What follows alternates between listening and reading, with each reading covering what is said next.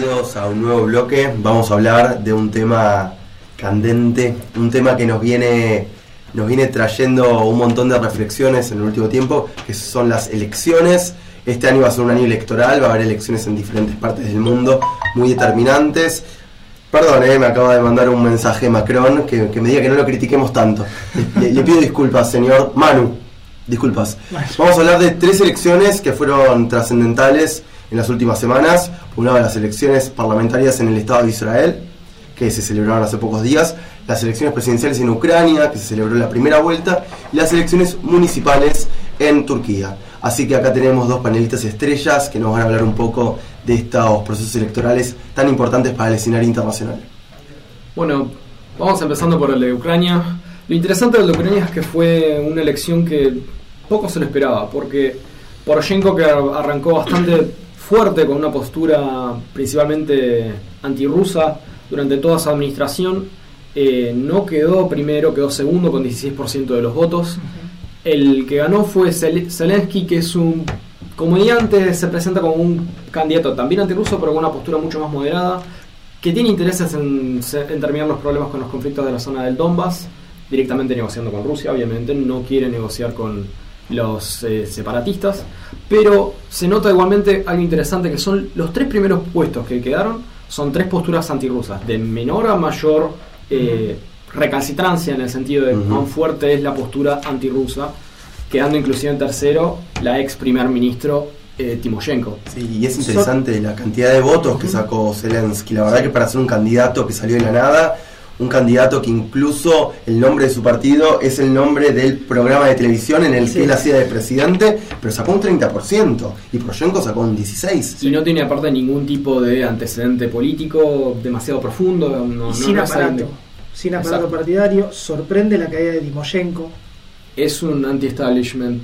parecido, pero mucho más moderado de lo que se podría incluso esperar últimamente. Sí, sí, pensemos igual una de las cosas que se dice, que dice Poroshenko, que Poroshenko ahora está siendo mucho más combativo. Básicamente estamos en el lenguaje electoral actual. A ver, Poroshenko le acusa a Zelensky de ser más cercano a los rusos, de estar bancado por oligarcas relacionados al mundo de las telecomunicaciones. Y Zelensky se mantiene como un poco más afuera de eso, usando muchas redes sociales, mucho Instagram y yo creo que está teniendo mucho apoyo de la, de la juventud. Creo, que yo creo que Poroshenko tal vez tiene un apoyo tal vez un poco más grande de las regiones en guerra, las regiones que están un poco más, cerca del conflicto, ¿no? sí. sí, el tema corrupción, ¿no? Porque Poroshenko es un magnate. Del mundo chocolatero, como Ricky Ford, pero ucraniano. Ah, sí, digamos, no es el que da risa, pero más o menos. Eh, y el voto castigo, ¿no?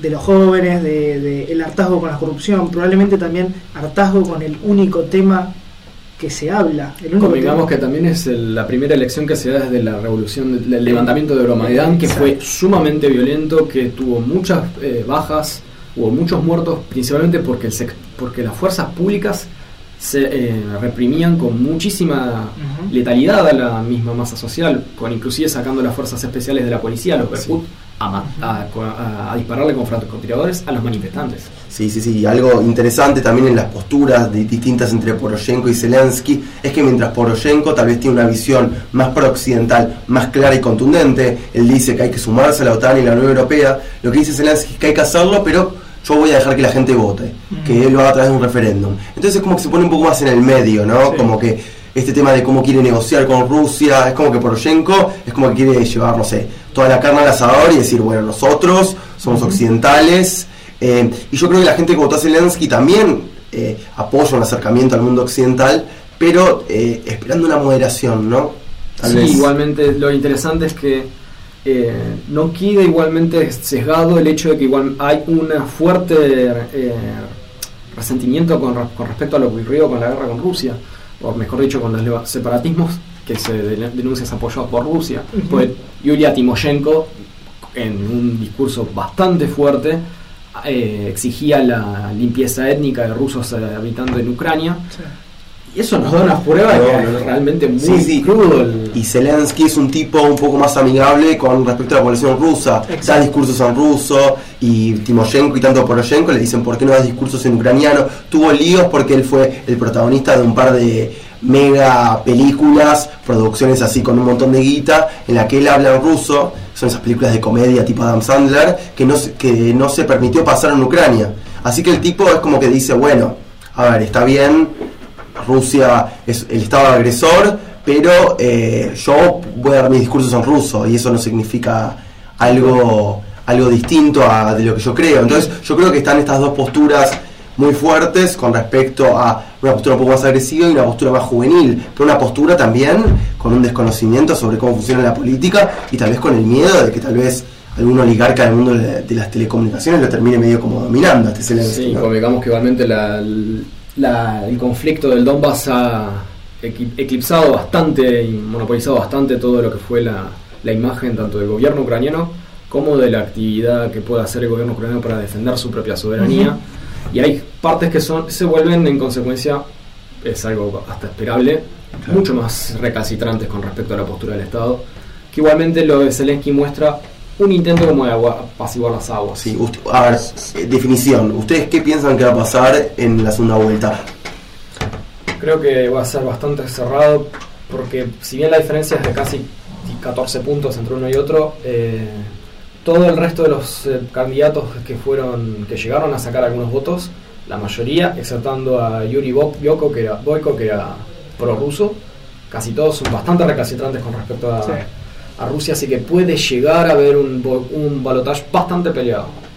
Sí, yo pienso lo mismo, pero me parece que eh, siguiendo tendencia también de ciertas elecciones que estamos teniendo en lo que es Europa del Este, me orientaría hacia el candidato Zelensky. Bueno, muy bien. Bueno, ahora vamos a pasar a otra parte del mundo, vamos hacia el Medio Oriente, vamos a hablar de las elecciones en el Estado de Israel, Bien. que hace pocos días se conocieron los resultados finales. Exacto. ¿Qué pasó? ¿Qué pasó en Israel? Bueno, tuvimos una elección muy reñida, sorprendente, entre la Alianza Azul y Blanco del ex general Benny Gantz, centrista, que congregó el apoyo de lo que es la izquierda disminuida del laborismo, contra un Benjamin Netanyahu que, por un lado, complicaban el frente interno con denuncias de corrupción, pero por otro lado favorecieron el frente externo por los éxitos de política internacional innegables desde que Trump asume la, presidencia de Estados Unidos, desde el reconocimiento de Jerusalén como capital y traslado de la embajada por parte de Estados Unidos, como el reconocimiento de soberanía sobre los altos del Golán, que se dio apenas unos días antes de, la- del- de las elecciones, también por parte de Estados Unidos. También tenemos lo interesante es que eh, es una postura sumamente conservadora la de Netanyahu y prometió en una entrevista eh, que iba a ser aún más conservador que a ver volve- eh, analizar la postura que pueda llegar a haber tomado Estados Unidos es de hecho bastante lógica si uno analiza la historia de Israel. Sin embargo cómo eso influyó en realidad a una población israelí que está buscando ubicarse entre una entre la lucha, o mejor dicho, la paz contra la- las amenazas extranjeras, o un intento como de lograr apaciguar las aguas y llegar a extender la rama de olivo. Es interesante también eh, los partidos con los que ahora Netanyahu tiene que hacer alianza, tiene que hacer alianza con los partidos ultraortodoxos y los partidos de extrema derecha, porque a ver, el Likud, que es el partido de, de Neta- Netanyahu históricamente, era más una centro derecha. Sí, es un clásico centro derecha. Eso lo que viene pasando es que le está derechizando aún más. Exacto. Incluso Netanyahu hace unos días propuso la anexión de algunas De- partes de Cisjordania, donde están los asentamientos. Los asentamientos. Y no es que Gantz era una figura totalmente de centro izquierda, No, sino que era un militar eh, ajeno a la política también, es como un candidato que de la nada, como Zelensky, que tampoco tenía un carisma muy grande. No se puede negar que Netanyahu tiene un carisma que no tienen otros candidatos Y un, y a- y un aparato. Y un aparato, un aparato importante, el apoyo internacional y por otro lado que también habla muy bien inglés. Eh, y eso también le, le provocó, nada, tener una postura internacional fuerte. A ver, igualmente eh, eh, la coalición eh, azul y blanco tuvo bastantes votos. Sí, bueno, lograron 35 escaños, empatando con Netanyahu en cantidad de escaños y de votos también décimas aparte. El tema es quién te apoya, el de ser un sistema parlamentario. Porque con los árabes jamás eh, ninguno de los dos van a ser una... Digamos, los árabes podrían dar podrían haber dado un apoyo tácito Sí, en el Parlamento para eh, investir a Benny Gantz, pero igualmente no alcanza porque los, los otros aliados, que eran los pacifistas, sacaron cuatro escaños y los laboristas se hundieron a, un- a siete escaños. O sea, no, no da la matemática y, y en el cambio los partidos religiosos, tanto el sefaradí como el askenazi, sacaron siete, siete escaños cada uno y los pequeños partidos de, de derecha nacionalista también fueron sacando cinco escaños, etcétera y están más cercanos eh, ideológicamente a Netanyahu, que tiene ya 10 años de gobierno, tiene digamos logros concretos. Económicos también, aparte de la cuestión. Lo que sí creo a nivel interno, eh, Benny Gantz reflejó una, una parte de la sociedad israelí que está buscando terminar con una con 15 años de neoliberalismo en, en- en Israel a nivel económico y a nivel en relaciones exteriores, Sí. tratar de reflotar el proceso de paz con Palestina y con el mundo árabe que está Claro. estancado prácticamente. Muerto, también es ¿no? hasta es un tipo de pequeño voto castigo por una cuestión de las enormes denuncias que tuvo de corrupción, corrupción, Netanyahu sí. en su contra, que igualmente no impidieron que ganara, pero eh, fue bastante Aparte, a- aparte. Netanyahu fue muy criticado de cómo manejó eh, el último enfrentamiento con la franja de Gaza y eso a Gantz le dio muchos puntos. Pero bueno, a ver, para tener una definición de nuevo y para, pa- para pasar a Turquía, ¿qué piensan que va a ser el Israel de, de la- de- los próximos meses? Bueno, me parece que marcan un, un antes y un después en algunos puntos. Fundamentalmente creo que se va a, digamos, Netanyahu reforzado va a ir por más a nivel política exterior. La anexión, o sea, va a tener que cumplir, al menos en parte, con la anexión de territorios eh, palestinos, con lo cual eso ya es un ya es mucho. Digamos, va a ser difícil también a nivel comunidad internacional de llevar a cabo. Em, pero digamos a nivel interno es más de lo mismo Eh, la verdad, tiene bastante razón. La verdad que hacia afuera va a ser hasta bastante más fuerte en, en Sí. Netanyahu. Y en estos momentos de que ahora su apoyo dentro de todo está bastante consolidado, es probablemente que inmediatamente empiece a hacer una, una movida mucho más fuerte. Pero hacia adentro y hacia afuera, al fin y al cabo va a ser exactamente la misma orientación de política. Pero lo que podemos llegar a hacer es, a ver, es algo mucho más duro que habrá que ver cómo reacciona la comunidad internacional Exacto. y el mismo pueblo palestino. Bien, perfecto. Bueno, eh, para hablar, hacer, tirar algunos datos de lo que pasó en Turquía. En Turquía hubieron elecciones municipales y yendo un poco con la tendencia esta de eh, ciudades cosmopolitas contra lugares eh, agrarios, donde eh, la globalización no llegó, lo que pasó en Turquía es que tanto en Ankara como en Estambul eh, se cree que ganó los partidos de la oposición después de un año muy complicado para Turquía, que recordemos que tuvo una gran crisis económica, que los argentinos parece que a esta altura conocemos bien, porque Sí. se supone que estamos mal por culpa también de Turquía. Eh, así que por más que el partido de Erdogan ganó a nivel general, eh, tuvo derrotas en, en Ankara y en su bastión Estambul, que él fue intendente. No sé qué nos pueden decir algunos datos de... bueno primero golpe simbólico al corazón del proyecto de Erdogan.